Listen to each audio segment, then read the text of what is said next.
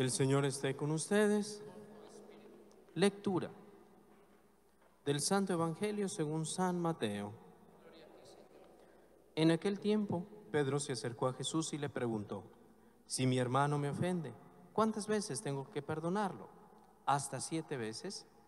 Jesús le contestó, no solo hasta siete, sino hasta setenta veces siete. Entonces Jesús les dijo, el reino de los cielos es semejante a un rey que quiso ajustar cuenta con sus servidores. El primero que le presentaron le debía muchos millones. Como no tenía con qué pagar, el Señor mandó que lo vendieran a él, a su mujer, a sus hijos y todas sus posesiones para saldar la deuda. El servidor, arrojándose a sus pies, le suplicaba diciendo, Ten paciencia conmigo y te lo pagaré todo. El rey tuvo lástima de aquel servidor, lo soltó y hasta le perdonó la deuda. Pero apenas había salido aquel siervo, se encontró con uno de sus compañeros que le debía poco dinero. Entonces lo agarró por el cuello y casi lo estrangulaba, mientras le decía, págame lo que me debes. El compañero se le arrodilló y le rogaba, ten paciencia conmigo y te lo pagaré todo. Pero el otro no quiso escucharlo, sino que fue y lo metió en la cárcel hasta que le pagara la deuda. Al ver lo ocurrido, sus compañeros se llenaron de indignación y fueron a contar al rey lo sucedido. Entonces el Señor lo llamó y le dijo, siervo malvado, te perdoné toda aquella deuda porque me lo suplicaste. ¿No debías tú también haber tenido compasión de tu compañero, como yo tuve compasión de ti? Y el Señor, encolerizado, lo entregó a los verdugos, para que no lo soltaran hasta que pagara lo que debía. Pues lo mismo hará mi Padre Celestial con ustedes, si cada cual no perdona de corazón a su hermano. Palabra del Señor. Siéntense un momento.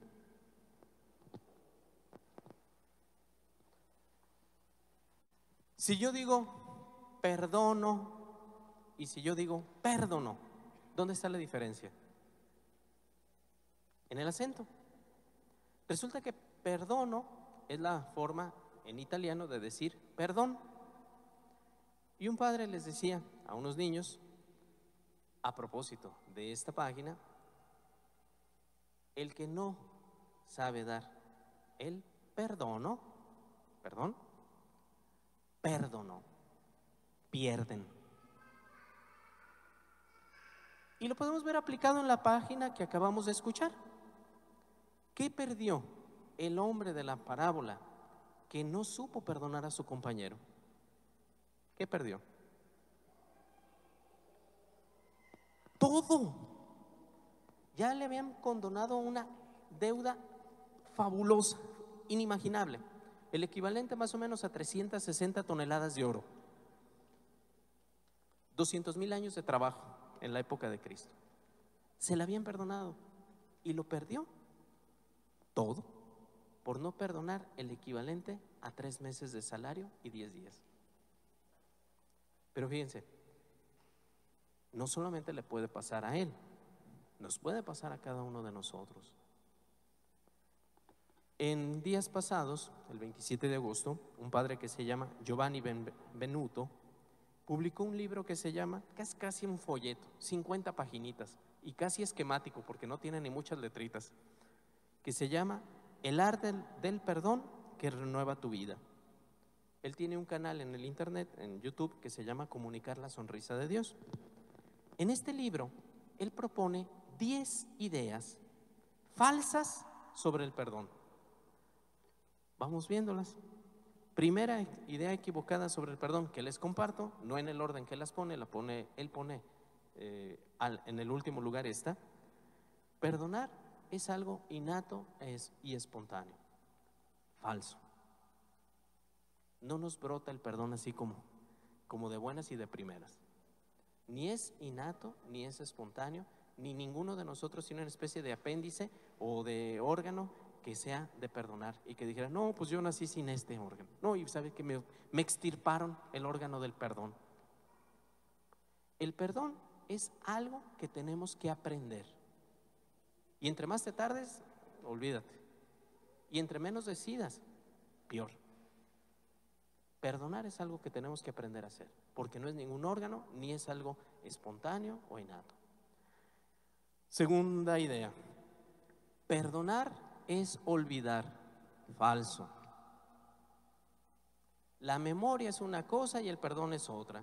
Frente a la memoria que me recuerda un evento, yo opongo con decisión y determinación mi perdón para decir, esto ya no cuenta para mí. Sí lo recuerdo, pero ya no me importa. Lo dejo atrás. Nada del pasado, por pesado, grave que haya sido, tiene que tener influencia en mi presente. Que me lo hayan hecho mal, pero que yo lo recuerde haciéndome la, sufrir, para nada. Yo no lo voy a permitir. Siguiente idea. Perdonar es no reaccionar. Falso. Si alguien te está lastimando, si alguien te está agrediendo, perdónalo, pero quítate. No, no permitas que esta persona siga actuando igual. Siguiente. Perdonar es reconciliarse o amistad. Falso. Perdonar implica que ya eso que tú me hiciste no está entre nosotros. Pero si ahorita no están las circunstancias, yo no me siento del todo así como fuerte para volver a convivir, mejor, ahorita tranquilos, ya te perdoné, habrá otro momento a lo mejor de restablecer las relaciones diplomáticas. Siguiente, perdonar implica la presencia del otro o las disculpas de la otra persona. Falso. Yo puedo perdonar, aunque no me pidan perdón, yo puedo perdonar así esté o ya no esté la persona que me hizo mal, porque es mi decisión. Siguiente, perdonar es renunciar a la justicia. Falso. Sobre todo cuando se trata de resarcir un daño en algún tipo de situación que yo pudiera estar viviendo. Yo puedo perdonar para que eso no me afecte a mí, pero hay un deber de justicia de que las cosas funcionen de otra manera. Cuando falleció el cardenal Posadas, aquí en la ciudad, el cardenal Pironio, que vino a celebrar la Eucaristía, dice, tenemos todo el corazón dispuesto a perdonar, pero queremos saber quién y por qué. Siguiente. Perdonar es ceder y mostrar debilidad. No, no, necesariamente, esto es falso. O sea, esto es como decía mi hermana. Dice, yo cuando manejo y se me mete un tráiler, me nace cederle el paso. Que pase. Pues no, no se trata de eso. Ceder porque es más fuerte, porque es más grande, no, no, no te puedo pegar, pues ya te perdono. Eso no es. Perdonar significa ser superior al otro. Yo soy bueno y te regalo de las migajas de mi comprensión. Somos iguales. Y ahorita te tocó perdonarlo a él y al rato le va a tocar perdonarla, perdonarte a ti. Perdonar es aguantar por los errores. Pues yo una vez cometí un error y ahora tengo que aguantar todo lo que me hacen todos, porque pues yo fue un error que cometí en la vida, especialmente a veces en la vida de esposos o cosas de estas que tú hace 45 años me y sí, y sigue cobrando réditos, pues de qué se trata? Fíjense, en la página del Evangelio, Jesús utiliza una imagen muy interesante. No, si, eh, nuestro Señor se, se pinta solo. Dice, este hombre al que le debía poquito el compañero, se lo agarró por el cuello.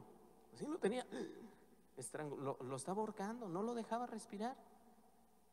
Y es que no les damos respiro cuando no perdonamos. Pero eso es cosa que tampoco el rencor, el enojo, el odio, los sentimientos horribles que podemos tener en el interior, ni a nosotros nos dan respiro y por eso casi les arrebatamos el respiro a los demás. ¿De qué se trata?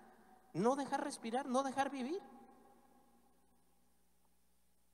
Siguiente, perdonar solo lo hago porque es un deber religioso.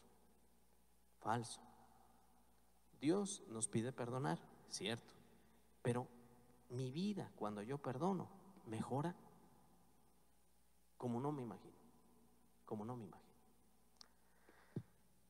Fíjense, estas son las 10 ideas, pero yendo ya y de nuevo a aplicaciones más concretas, decía eh, Jesús a Pedro, que le preguntó, ¿cuántas veces tengo que perdonar?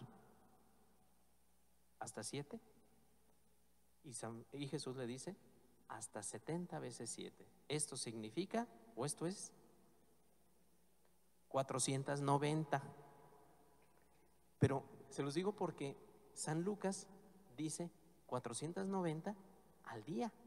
Y un jesuita hizo los cálculos y resulta que si nosotros vemos en el número de horas del día, cada tres minutos nos tocaría hacer un ejercicio de perdón en la jornada. Y más, digo, eso tomando en cuenta las 24 horas, sino capaz de que nos tocarían más momentos de perdonar, hacer ejercicios determinados con nosotros mismos de perdón. ¿Y perdón a quién? A todo, a nosotros mismos, a los demás. Y particularmente en este año y en estas circunstancias, a la vida. Podemos estar enojados con la vida. ¿Por qué? Porque de un momento a otro se nos cambió todo. Y podemos estar enojados y ya después ya no buscamos, pues ¿a quién le reclamo? ¿A la vida? ¿Cómo? Y voy a hacer que me paguen. ¿Quién? Pues los que están aquí a la mano para cobrarles. Hay que aprender a perdonar nuestra historia personal, la vida, todo lo que nos está sucediendo. Ahora bien, San Pedro dicen que fue puesto en este Evangelio porque para cuando se escribieron los Evangelios y concretamente este relato, ya había pasado el momento de la gran traición, el momento en el que Pedro negó a Cristo, pero que experimentó el perdón del Señor y por eso ahora puede ser la piedra en la que se construye la comunidad que se llama iglesia, la comunidad cristiana. Tenemos que aprender a perdonar. Es el arte de renovar nuestra vida. Así como dice el libro, así como hay que descartar las ideas falsas, pero vayamos empezando a tener una existencia reconciliada y en paz por la determinación, por el compromiso no perder más. Has perdido buenos momentos, has perdido amistades, has perdido tantas cosas por no perdonar. Perdón, perder. No estemos dispuestos a perder ni siquiera paz por no saber perdonar. El Señor nos conceda en esta Eucaristía iniciar una semana en la que renovemos nuestra vida por el perdón. Alabado sea Jesucristo.